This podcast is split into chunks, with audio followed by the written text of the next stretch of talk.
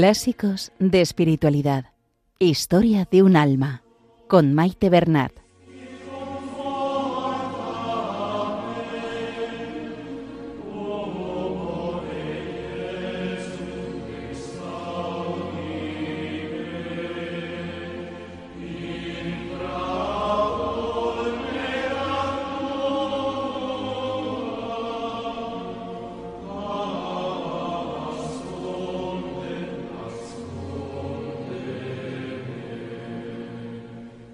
Un saludo a todos los oyentes de Radio María. Bienvenidos al programa Clásicos de Espiritualidad, donde hemos empezado la lectura de Historia de un alma de Santa Teresita de Lisieux, un clásico de este último siglo. Se lo encomendamos todo a nuestra Madre María, que nos ponga bajo su manto y todo sea para mayor gloria de Dios, que interceda por nosotros y por el mundo entero.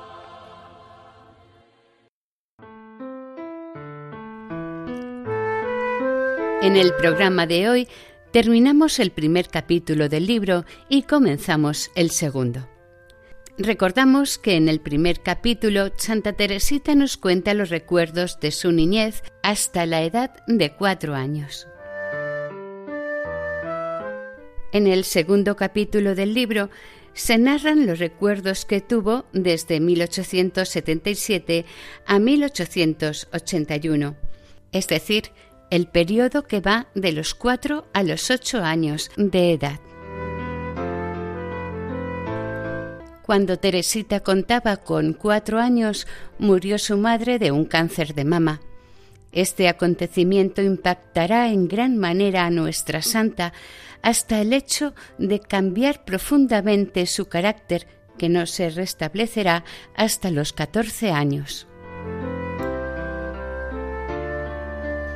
El padre decide trasladarse a la ciudad de Lisieux, donde residía la familia de su esposa y que le ayudaría a cuidar a sus hijas. Vivieron en la casa llamada Los Buissonets.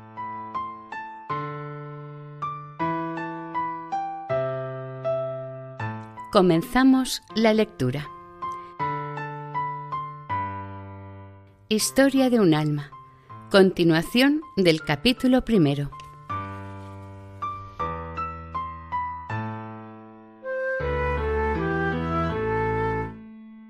Voy a copiar aquí otro pasaje que encuentro en las cartas de mamá.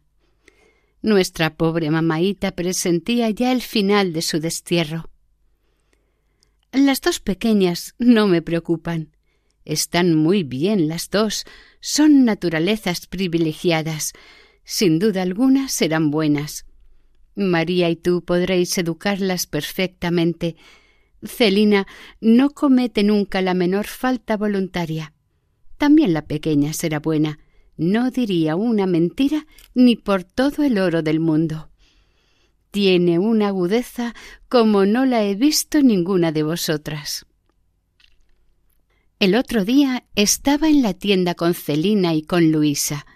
Hablaba de sus prácticas y discutía animadamente con Celina. La señora le preguntó a Luisa ¿Qué es lo que quiere decir? Cuando juega en el jardín no se oye hablar más que de prácticas. La señora de Gaucherin se asoma a la ventana para tratar de entender qué significa esa discusión sobre las prácticas. Esta criatura constituye nuestra felicidad. Será buena. Se le ve ya el germen, no sabe hablar más que de Dios y por nada del mundo dejaría de rezar sus oraciones. Me gustaría que la vieras contar cuentos. No he visto nunca cosa más graciosa. Encuentra ella solita la expresión y el tono apropiados, sobre todo cuando dice Niño de rubios cabellos, ¿dónde crees que está Dios?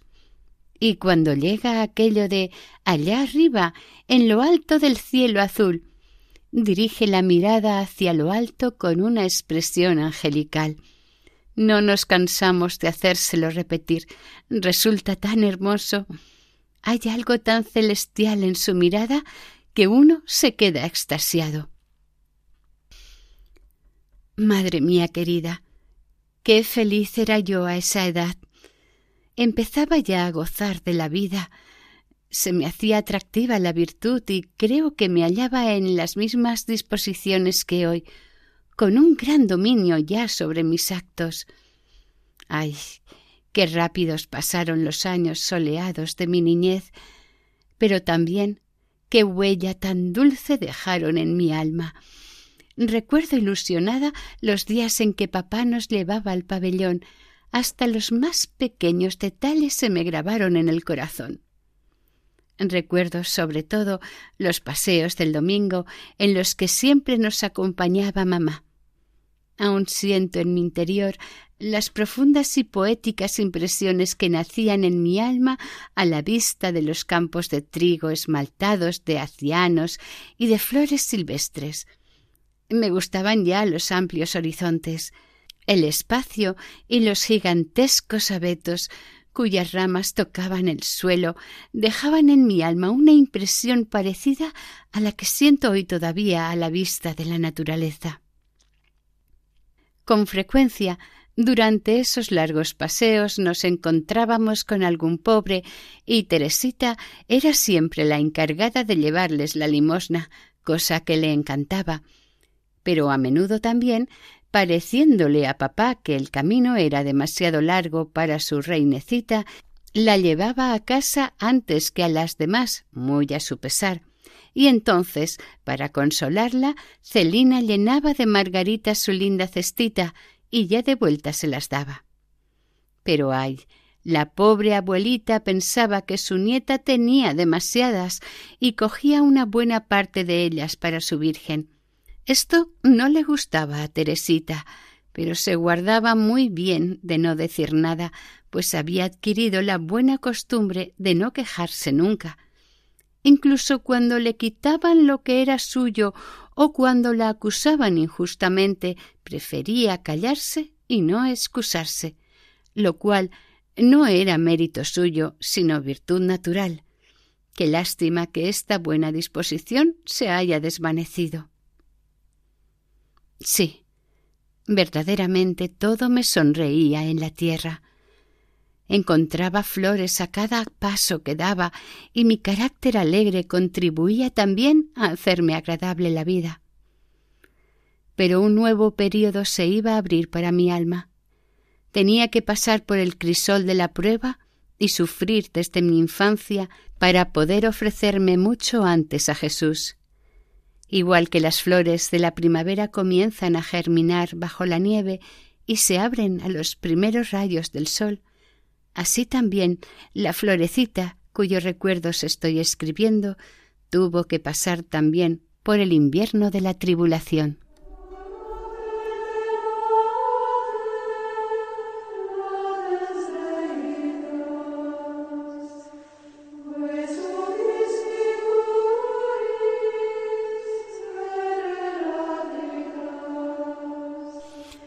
Capítulo 2 En los Buissonets de 1877 a 1881 1. Muerte de mamá Todos los detalles de la enfermedad de nuestra querida madre siguen todavía vivos en mi corazón. Me acuerdo sobre todo de las últimas semanas que pasó en la tierra. Celina y yo vivíamos como dos pobres desterradas. Todas las mañanas venía a buscarnos la señora de Lerisha y pasábamos el día en su casa. Un día no habíamos tenido tiempo de rezar nuestras oraciones antes de salir y por el camino Celina me dijo muy bajito Tenemos que decirle que no hemos rezado. Sí, le contesté. Y entonces ella se lo dijo muy tímidamente a la señora de Leriche, que nos respondió Bien, hijitas, ahora las haréis. Y dejándonos solas en una habitación muy grande, se fue. Entonces Celina me miró y dijimos Ay, no es como mamá. Ella nos hacía rezar todos los días. Cuando jugábamos con las niñas, nos perseguía de continuo el recuerdo de nuestra madre querida. Una vez que a Celina le dieron un albaricoque, se inclinó hacia mí y me dijo muy bajito No lo comeremos, se lo daré a mamá. Pero ay, nuestra pobre mamaíta estaba ya demasiado enferma para comer las frutas de la tierra. Ya solo en el cielo podría saciarse con la gloria de Dios y beber con Jesús el vino misterioso del que él habló en la última cena, cuando dijo que lo compartiría con nosotros en el reino de su Padre. También la impresionante ceremonia de la unción de los enfermos se quedó grabada en mi alma. Aún veo el lugar donde yo estaba, al lado de Celina. Estábamos las cinco colocadas por orden de edad, y nuestro pobre papaíto estaba también allí, sollozando. El día de la muerte de mamá, o al día siguiente, me cogió en brazos diciéndome Ve a besar por última vez a tu pobre mamaíta. Y yo, sin decir nada, acerqué mis labios a la frente de mi querida madre. No recuerdo haber llorado mucho, no le hablaba a nadie de los profundos sentimientos que me embargaban. Miraba y escuchaba en silencio. Nadie tenía tiempo para ocuparse de mí, así que vi muchas cosas que hubieran querido ocultarme. En un determinado momento me encontré frente a la tapa del ataúd. Estuve largo rato contemplándolo. Nunca había visto ninguno. Sin embargo, comprendía. Era yo tan pequeña que, a pesar de la baja estatura de mamá, tuve que levantar la cabeza para verlo entero y me pareció muy grande y muy triste.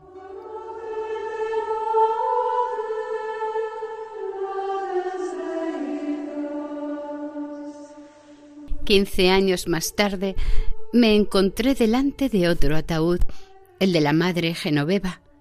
Era del mismo tamaño que el de mamá y me pareció estar volviendo a los días de mi infancia. Todos los recuerdos se agolparon en mi mente. Era la misma Teresita la que miraba, pero ahora había crecido y el ataúd le parecía pequeño. Ya no necesitaba levantar la cabeza para verlo, tan solo la levantaba para contemplar el cielo, que le parecía muy alegre, porque todas sus pruebas se habían terminado y el invierno de su alma había pasado para siempre.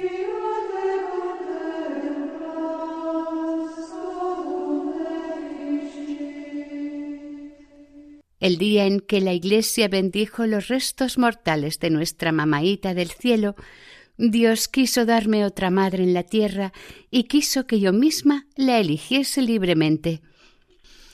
Estábamos juntas las cinco mirándonos entristecidas. También Luisa estaba allí, y al vernos a Celina y a mí dijo Pobrecitas, ya no tenéis madre. Entonces Celina se echó en brazos de María, diciendo Bueno, tú serás mi mamá.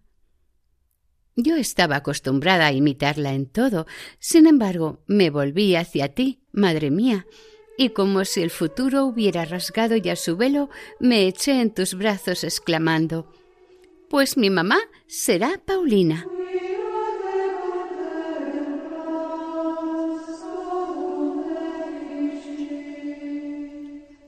Como ya dije antes, a partir de esta época de mi vida entré en el segundo periodo de mi existencia, el más doloroso de los tres, sobre todo tras la entrada en el Carmelo de la que yo había escogido para que fuese mi segunda mamá. Este periodo se extiende desde la edad de cuatro años y medio hasta la de catorce, época en que recuperé mi carácter de la niñez a la vez que entraba en lo serio de la vida. Tengo que decirte, madre, que a partir de la muerte de mamá mi temperamento feliz cambió por completo.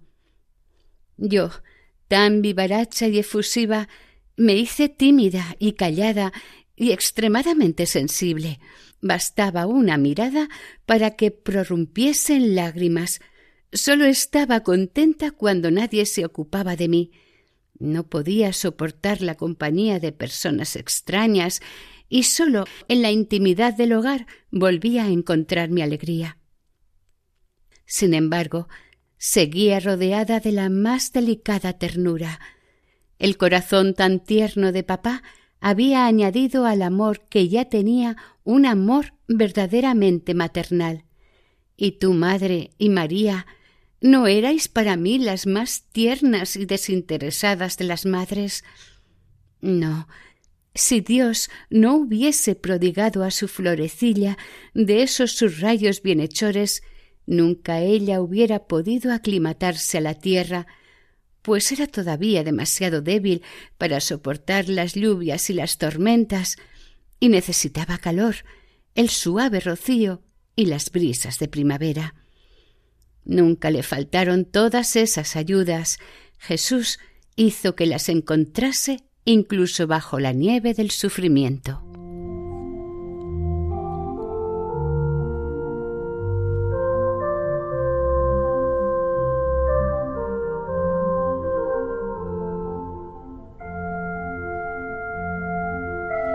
Están escuchando ustedes el programa Clásicos de Espiritualidad, más concretamente en el capítulo 2 del libro Historia de un alma de Santa Teresita de Lisieux.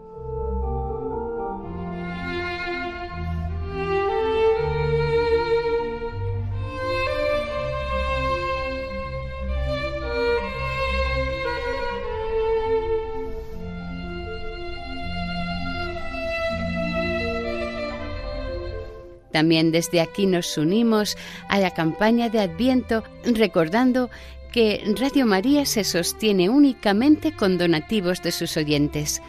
Para que la emisora siga emitiendo se necesita la colaboración de todos.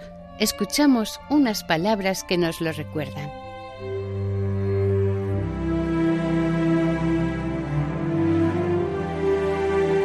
Jesús vino, Jesús vendrá, Jesús viene. Vino al seno de María Inmaculada, vendrá al final de los tiempos y viene cada día a sanar las heridas de nuestro corazón, a darnos esperanza y conducirnos a la salvación eterna. Sin embargo, aún son muchos los que no conocen a Jesucristo. Por eso, Radio María quiere colaborar con la Iglesia en el anuncio de la buena noticia del Salvador. Para ello, necesitamos tu ayuda. Oración, compromiso voluntario y donativos nos permitirán prolongar la voz de Juan Bautista y preparar los caminos del Señor. Puedes informarte de cómo colaborar llamando al 91 822 8010 o entrando en nuestra página web radiomaria.es. Radio María, la fuerza de la esperanza.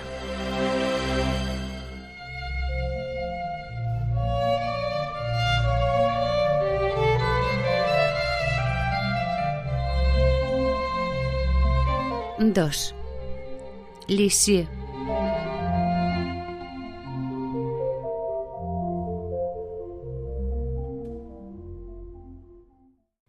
No sentí la menor pena al dejar a Lesson. A los niños les gustan los cambios y vine contenta a Lisieux. Me acuerdo del viaje y de la llegada al anochecer a la casa de mi tía. Aún me parece estar viendo a Juana y a María esperándonos a la puerta.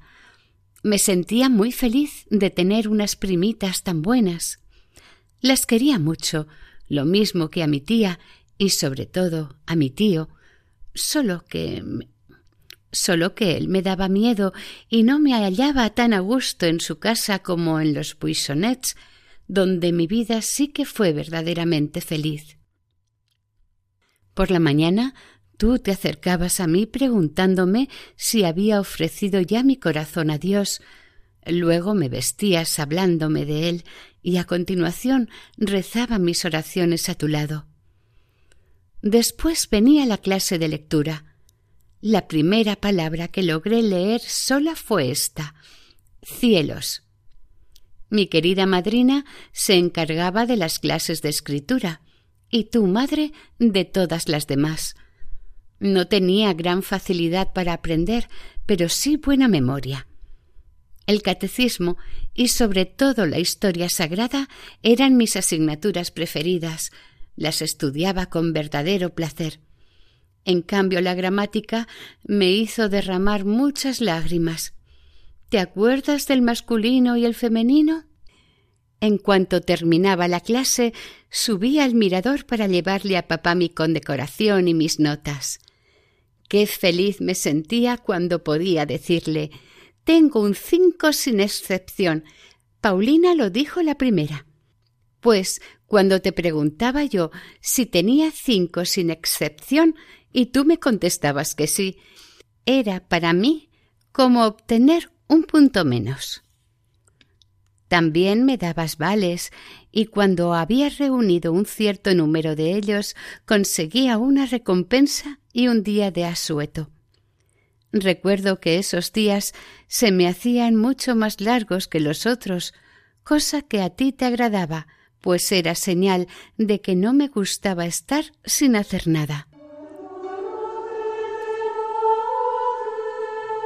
3. Delicadezas de papá. Todas las tardes me iba a dar un paseíto con papá. Hacíamos juntos una visita al Santísimo Sacramento, visitando cada día una nueva iglesia. Fue así como entré por primera vez en la capilla del Carmelo. Papá me enseñó la reja del coro, diciéndome que al otro lado había religiosas. Qué lejos estaba yo de imaginarme que nueve años más tarde iba a encontrarme yo entre ellas. Terminado el paseo, durante el cual papá me compraba siempre un regalito de cinco o diez céntimos, volvía a casa. Hacía entonces los deberes y después me pasaba todo el resto del tiempo brincando en el jardín en torno a papá, pues no sabía jugar a muñecas.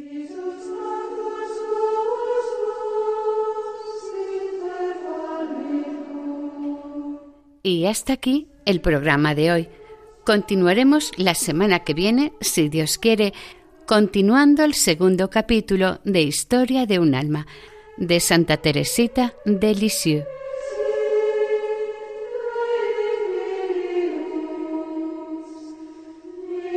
Para ponerse en contacto con el programa, nuestra dirección de correo electrónico es clásicos de espiritualidad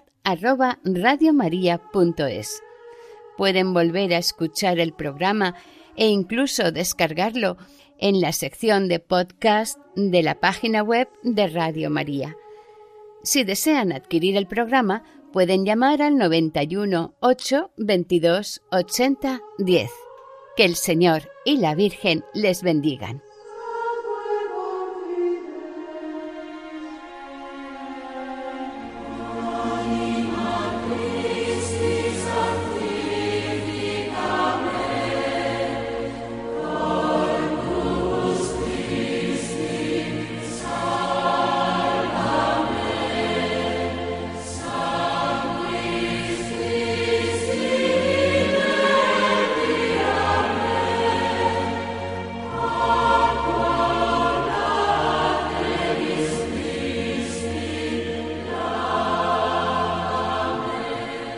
Han escuchado en Radio María Clásicos de Espiritualidad con Maite Bernat.